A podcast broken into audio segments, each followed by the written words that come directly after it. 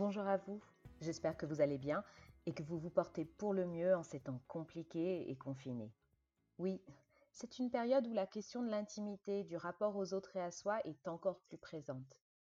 En réfléchissant aux thématiques qui pourraient vous aider pendant ce confinement, il nous est apparu qu'il pourrait être utile de s'intéresser à la masturbation féminine. Ok, je ne vous cache pas que lorsque j'ai annoncé le sujet autour de moi, enfin, je veux dire, quand j'ai annoncé le sujet à mes proches de l'autre côté de l'écran, confinement oblige, j'ai bien vu les grands gaspes ou les petits sourires en coin, voire les yeux levés au ciel. Masturbation et confinement. Sans rire, Joe. Tu n'as rien d'autre? Eh bien oui, sans rire. C'est une période très spéciale dans le rapport aux autres et à soi. Certaines d'entre nous sont confinées sans leur partenaire, et l'absence de rapport sexuel n'implique pas obligatoirement l'absence de sexualité. Et pour les autres, celles qui sont avec leur partenaire, elles expérimentent peut-être ce que beaucoup d'entre nous rapportent. Une surcharge de travail, physique et mentale, l'absence de temps pour soi, l'angoisse aussi. Alors pour elles, pour vous, l'auto-érotisme, j'aime beaucoup le mot, peut aussi être une manière de prendre soin de soi.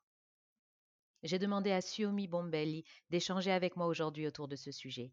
Suomi est docteur en anthropologie et conseillère conjugale et familiale.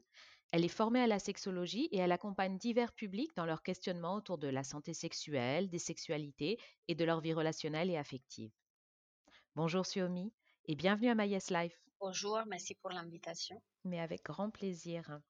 Alors Suomi, une première question. Moi j'ai vu passer deux articles sur la toile qui suggéraient que la masturbation augmentait les défenses immunitaires. C'est vrai? Et sur les femmes comme pour les hommes? Bonne question. Bon, déjà, c'est effectivement une période où il y a pas mal euh, d'études qui sont en train d'être faites euh, par rapport à qu'est-ce qui change de notre sexualité euh, pendant ces confinements. Alors, pour l'instant, ce qui est ressorti, c'est plutôt des études qui ont été menées par des fabricants de sex toys qui sont très intéressés par l'utilisation de nos voilà, dans le cadre de, la sexualité, surtout dans les couples. Mais on a vu passer effectivement quelques études qui étaient reprises par des journaux hein, euh, en France euh, sur euh, les pouvoirs qui auraient effectivement l'autorétisme sur notre capacité de booster effectivement les systèmes immunitaires. Donc déjà on savait qu'effectivement la masturbation produisait des endorphines aussi appelées les hormones du bien-être.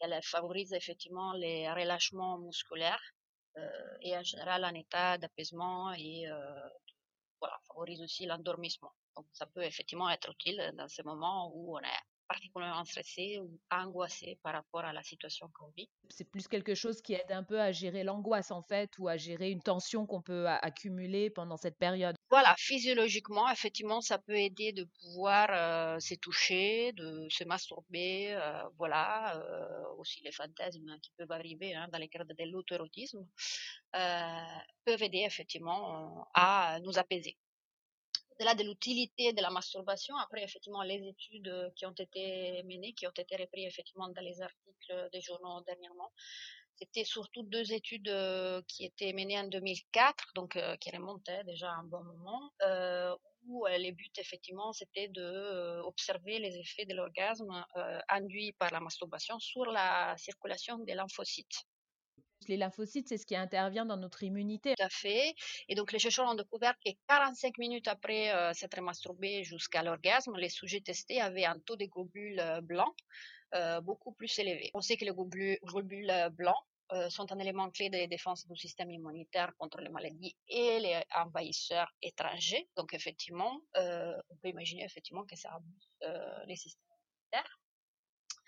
Euh, par contre, il faut dire que cette étude a été menée sur des, un échantillon de jeunes hommes en bonne santé. Donc, les femmes n'étaient pas forcément prises en compte dans cette étude. La deuxième étude, qui est toujours donc de 2004, a démontré que toute forme d'éjaculation donc euh, induite par la masturbation, mais aussi par des rapports sexuels ou par des émissions nocturnes, euh, réduisait les risques de euh, cancer de la prostate. Là aussi, on peut imaginer, et on déduit clairement que c'était aussi sur un échantillon de messieurs, d'hommes, donc les femmes n'étaient pas non plus prises en compte. Alors, on pourrait donc s'attarder sur la représentation culturelle qui sous-tend ces études et donc les articles aussi qui se sont voilà, décidé de répondre ces articles sans forcément prendre en compte euh, l'agent féminin.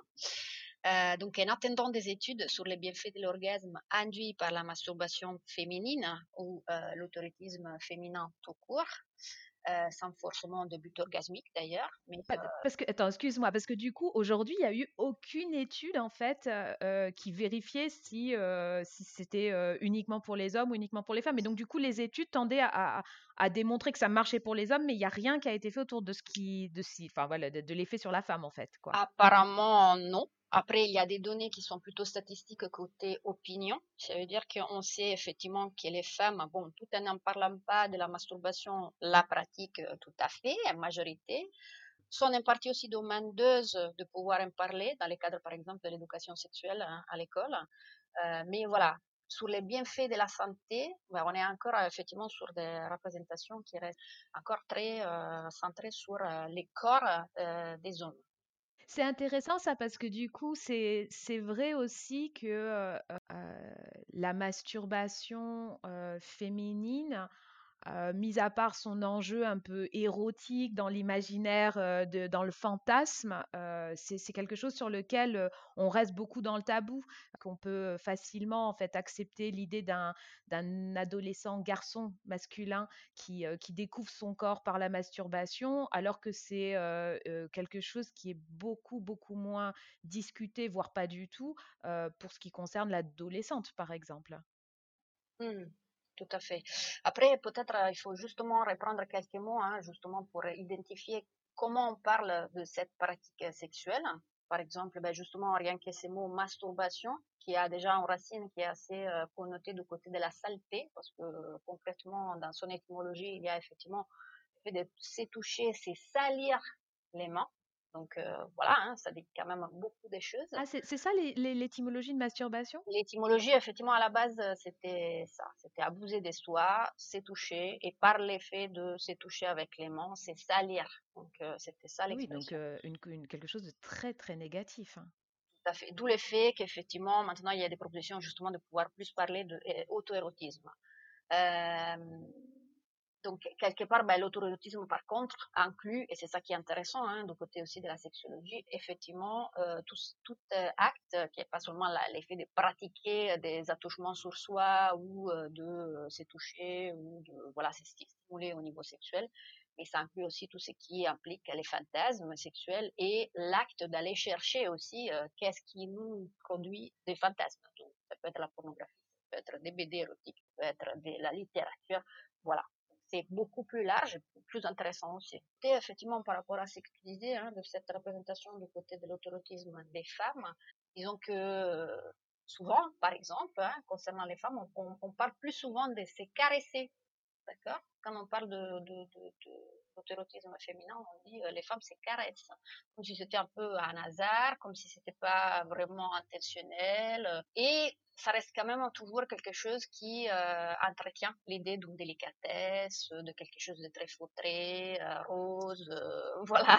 Oui, oui, c'est clairement quelque chose qui est de l'ordre du, du fantasme versus la masturbation masculine qui serait très mécanique finalement et euh, beaucoup plus directe entre guillemets alors que celle de la femme est censée quelque chose d'être un peu indirect en fait. Oui, un peu indirect mais aussi euh, placé plutôt du côté de, l'enfance quelque part de la nature. Hein. Euh, là, par contre, il y a coucou papa Freud, qui a quand même pas mal contribué du côté, effectivement, de cette vision tout ce qui a trait à effectivement la masturbation, ben, forcément, euh, ça devait euh, aller du côté d'une immaturité euh, psychique du côté de la femme et que ben, le but c'était de que la femme à un moment soit amenée à rencontrer un pénis qui puisse l'éduquer et aller vers une maturité sexuelle qui était forcément du côté de la pénétration vaginale, etc il y a quand même encore des traces de tous ces vécus, de toute cette histoire, de tout ce qui a été euh,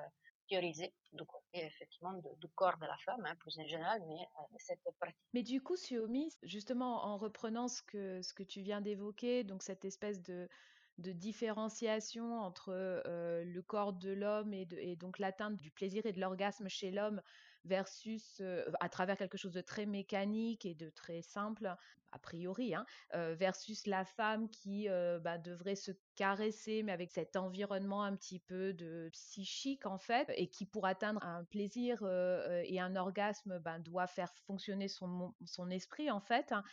Du coup, moi, je me, pose une question parce que aujourd'hui, ben, c'est une période les femmes, et, toi et moi, on en avait un peu parlé avant, ben, soit qu'elles soient seules et elles peuvent peut-être un petit peu être angoissées par, par la période actuelle et donc avoir l'esprit chargé aussi de, ben, de penser pour elles, mais aussi pour leurs proches, pour lesquels éventuellement elles s'inquiètent, hein, ou voire même la femme avec des enfants qui doit s'en occuper beaucoup, qui, qui doit gérer plein de choses en même temps. On peut peut-être imaginer qu'il n'y a peut-être pas d'espace mental en ce moment pour, pour qu'elles atteignent un certain plaisir si l'orgasme féminin, c'est uniquement quelque chose de psychique. Pas facile, un peu, ça éloignerait effectivement de la possibilité d'en avoir ou de les, connaître. Euh, c'est un peu ça. Et oui, et puis finalement, l'auto-érotisme euh, euh, féminin ou le, la masturbation, quel que soit le terme qu'on utilise, finalement, étant donné que pour la femme, il faut qu'elle fasse appel à un certain nombre de ressources psychologiques, peut-être qu'elle n'aura pas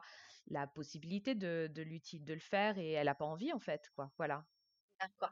Bah, il, y a, il y a plusieurs facteurs, je pense, dans ce que tu dis des différents ordres. Euh, la question, effectivement, c'est que physiologiquement, que ce soit euh, du côté des hommes ou des femmes, euh, on est mécaniquement prêt pour pouvoir à la fois explorer cette partie génitale ou ces zones érogènes générales.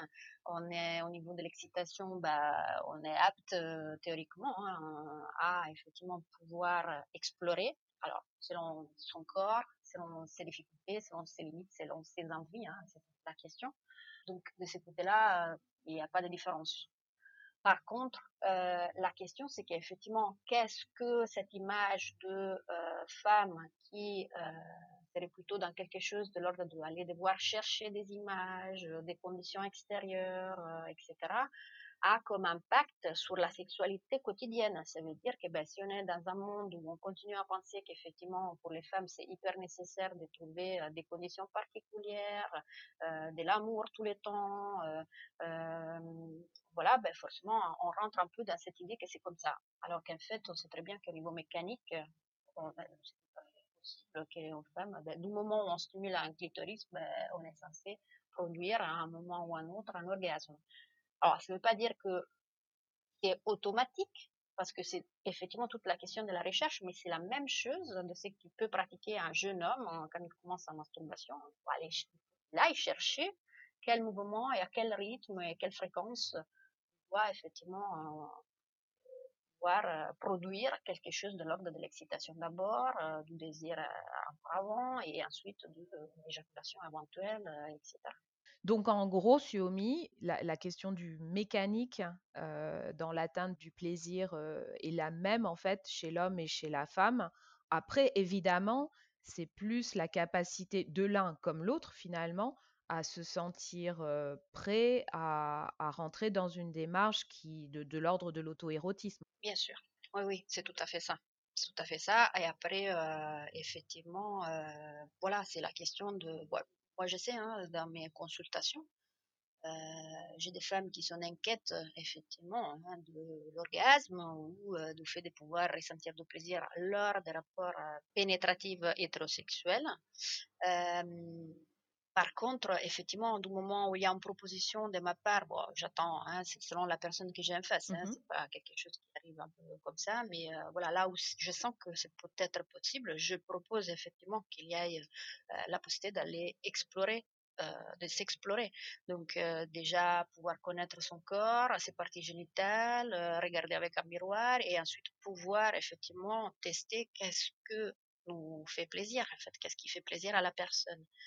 Euh, alors des fois c'est possible, des fois c'est pas possible, ou c'est pas possible à ce moment-là. Donc, euh, soit c'est différé dans un autre moment, soit c'est pas possible de s'autoriser cette relation à soi et à son corps avec ces partenaires-là.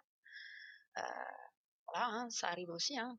Je comprends pas ce que tu dis là. J'arrive à comprendre la logique d'une femme qui finalement ne s'autorise pas à se toucher ou se caresser parce que bah, ça fait appel quand même à, plein d'images ou de croyances ou de tabous. mais, mais tu parles aussi de, l'importance du partenaire aussi dans cette réflexion-là? Tout à fait. C'est bah, quelque part la sexualité, elle est toujours un peu le thermomètre de la relation. Donc, qu'est-ce qu'on ne peut pas s'autoriser de l'exploration de soi, de la relation à soi avec l'autre? Quelque part, la relation à soi, c'est aussi un peu la base hein, de toutes les relations qu'on a.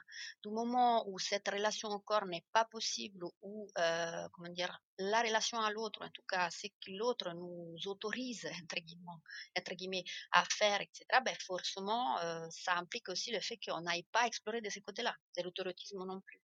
Euh, si euh, on a un partenaire qui nous culpabilise euh, sur bah, comment on s'habille, comment, qu'est-ce qu'on s'autorise de ces espaces à soi, bah, forcément sur l'autorotisme aussi, on aura quand même un regard, peut-être n'est pas, qui n'a pas été explicitement dit de la part ou explicité de la part de, du partenaire, mais qu'on sent que voilà, cette, cette partie-là de l'autorotisme, ben, c'est pas explorable à ce moment-là dans cette relation pas seulement avec les, l'autre, hein, ça veut dire pas seulement en présence de l'autre, mais aussi quelque part soi-même.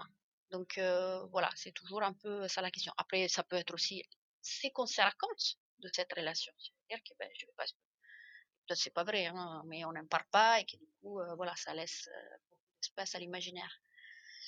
Mais en tout cas, oui, effectivement, ça peut être ça. Après, ou peut-être, ben, on est tout à fait dans des pratiques euh, d'autorotisme, etc., mais on a honte ou euh, on ne s'autorise pas à le dire à son partenaire. Pareil, et pourquoi? Et dans cette période, qu'est-ce que tu conseilles en fait, euh, ou qu'est-ce que tu recommandes sur, sur cet échange autour de... Enfin, est-ce qu'il faut échanger? Si on, est, on a un partenaire Est-ce qu'il faut euh, et un ou une partenaire, bien sûr. Est-ce qu'il faut échanger et, lui dire qu'on a besoin de ces moments euh, de, d'auto-érotisme seul ou, avec lui ou elle? Quelle est ta recommandation par rapport à ça? Bah, Moi, je ne suis pas forcément dans les il faut, il faut faire quelque chose, etc. Ce n'est pas, pas forcément mon but. Hein. Je suis conseillère conjugale, mais je tiens de conseils, je ne donne jamais des conseils. J'essaye de réfléchir avec les gens sur ce qui peut leur convenir dans des situations où ils se questionnent, où elles se questionnent sur la sexualité, sur la vie affective, etc mais ou sur des souffrances éventuelles qu'elles peuvent avoir. je dirais par contre, effectivement, c'est un moment où on est de toute façon, on est amené à, un peu obligé hein, quelque part à faire face à soi-même. Hein, à ce moment, on est peut-être beaucoup plus confronté au passé, aux relations qu'on a, etc. On a beaucoup plus de temps pour réfléchir. Même si on est pris dans des tâches qui se sont multipliées, hein, on pense au télétravail qui prend beaucoup d'espace, on pense aux femmes notamment qui sont peut-être beaucoup plus dans les tâches euh, ménagères qu'avant et donc avec une charge mentale qui est ultérieurement sollicitée. Euh, à des relations peut-être, bon, ça allait, euh, qui avaient trouvé des arrangements dans un quotidien où on est pas mal à l'extérieur, mais qui du coup, euh, dans un confinement et, un quotidien dans lequel on est 24 heures sur 24 ensemble, ben, pas évident. Pas évident, effectivement, de gérer tout ça. Donc, quelle place donner dans tout ça euh, au désir? Désir pour l'autre, hein, parce que ça peut être aussi, il y a eu des études effectivement qui ont dit qu'il y a une augmentation du désir du fait d'avoir plus de temps, sauf que n'est pas pareil face au confinement, hein, on n'a pas tous même appartement, on ne vit pas tous au même endroit. Et surtout, on n'est pas forcément à deux, on peut être à plusieurs, donc difficile de trouver des moments pour soi, euh, pour son intimité. Oui, et, puis le, le, chacun d'entre nous vit euh, cette période-là avec euh, plus ou moins de calme finalement. Bien sûr. Et, et c'est normal aussi de ressentir de l'angoisse parce qu'on ne sait pas qu'est-ce qui va se passer. Par contre, effectivement, il peut y avoir des choses qu'on peut faire, de moments qu'on peut dédier à soi-même, à son, et donc, euh, dont l'autorotisme, qui peut être un issue pour se recentrer, pour pouvoir retrouver euh, euh, du plaisir, pour pouvoir effectivement faire le point de la relation qu'on peut entretenir avec son corps, pour pouvoir s'extraire peut-être de, de l'endroit où on est, quelque part, hein, ça peut être, quelque part comme la lecture ou comme l'effet de pouvoir effectivement faire des activités pour soi. Effectivement, l'effet de pouvoir s'autoriser à explorer son corps, euh, ben, c'est le même ordre que les sports ou la méditation. Hein. Donc voilà, effectivement, ça aide aussi. Après, effectivement, il y a des bienfaits comme pour la santé qui sont effectivement déclenchés par cette activité, par cette pratique sexuelle avec soi-même, qui ont aussi de bons effets, on va dire, sur les moments qu'on vit ça, m'évoque, enfin ça, m'évoque une, lecture là dans, un des nombreux lives la presse propose et en particulier dans le monde où finalement il y avait toute une réflexion sur un, parallèle entre masturbation et méditation et où finalement l'expert interrogé avait tendance à, parler de quelque chose de pérenne dans ce qu'on pouvait éprouver à travers la méditation, là où la masturbation ne donnait pas cette zénitude de manière ben, indéfinie tout cas la masturbation qui permet d'atteindre un orgasme et un certain plaisir évidemment. Mais finalement, ce que tu évoques, c'est plutôt la, masturbation pour pouvoir préserver une petite part d'intimité et, d'amour de soi dans, une période où, et en particulier pour, ceux qui sont confinés à plusieurs, ça peut être particulièrement difficile, en particulier chez les, chez les femmes aujourd'hui. À fait. Si, si, tout à fait, c'est ça. Et après, je pense que la confrontation avec la méditation, elle est perdante d'entrée. Ça veut dire que, comme toute pratique, effectivement, chacun doit trouver ce qui lui convient le plus. Donc, les deux pratiques ne sont pas opposées. Voilà. Est-ce qu'on doit être dans un bonheur permanent euh, évoqué par rapport à la méditation? J'en sais rien. Après, oui, je pense qu'il faut un appel à des, à des effets hein, qui sont très similaires. Par contre, il y a beaucoup de gens qui bah, n'arrivent pas à méditer. Donc, euh, quelque part, pour lesquels la méditation, bah, ça leur parle. Euh, quelque chose, euh, même pas de ne pas bénéfique, mais c'est carrément quelque chose qu'on n'arrive pas à mettre en place l'autorotisme, euh, peut-être aussi. Hein, il y a des, personnes pour lesquelles c'est pas possible. Donc voilà, après chacun, c'est vraiment pour soi, euh, qu'est-ce qui nous convient, qu'est-ce qui nous, à quoi on arrive à adhérer, qu'est-ce qui nous fait du bien. Parmi la palette de possibilités qu'il y a en ce moment, qui est, un moment difficile, bah, il y a aussi cette possibilité euh, de l'autorotisme, qui on sait quand même, parce qu'on a peut-être explicité, qui effectivement a de toute façon soit à ce moment des effets pour soi-même, euh, voilà, hein, physiologique, mais aussi euh, voilà pour l'estime de soi. Par contre, ça a aussi pour la suite, si on est effectivement dans une relation, sur les souhaits, etc., ça booste aussi du côté de la qualité de ces relations sexuelles avec les autres. Donc ça permet de préparer son corps aussi à l'autre finalement. C'est pas qu'une démarche purement, purement égoïste. Mais surtout, si, je dirais oui. Et puis effectivement, voilà, hein, parce qu'on parle de plaisir solitaire, etc. Comme si c'était quelque chose de, voilà, on est solitaire alors qu'en fait on peut partager tout à fait. Mais forcément aussi quelque part, ben, toutes les informations qu'on peut saisir à ce moment, dans, dans ces moments d'exploration de soi, ben, peuvent être à un moment ou à un autre aussi partagées avec l'autre si je connais mon corps, si je, qu'est-ce qui me, je sais qu'est-ce qui me fait plaisir, ben forcément, euh, ça sera plus facile aussi de dire à l'autre euh, et d'être dans une position active, de pouvoir transmettre à l'autre ben, quelque chose qui nous convient ou qui ne nous convient pas. Euh. Merci beaucoup, Suomi. Merci beaucoup pour cet échange. Merci à toi. Et à vous qui nous écoutez, merci d'avoir suivi ce premier épisode de My Yes Life. Vous pourrez retrouver sur notre site les liens vers les articles que nous avons cités et d'autres références. À très bientôt et d'ici là, prenez soin de vous.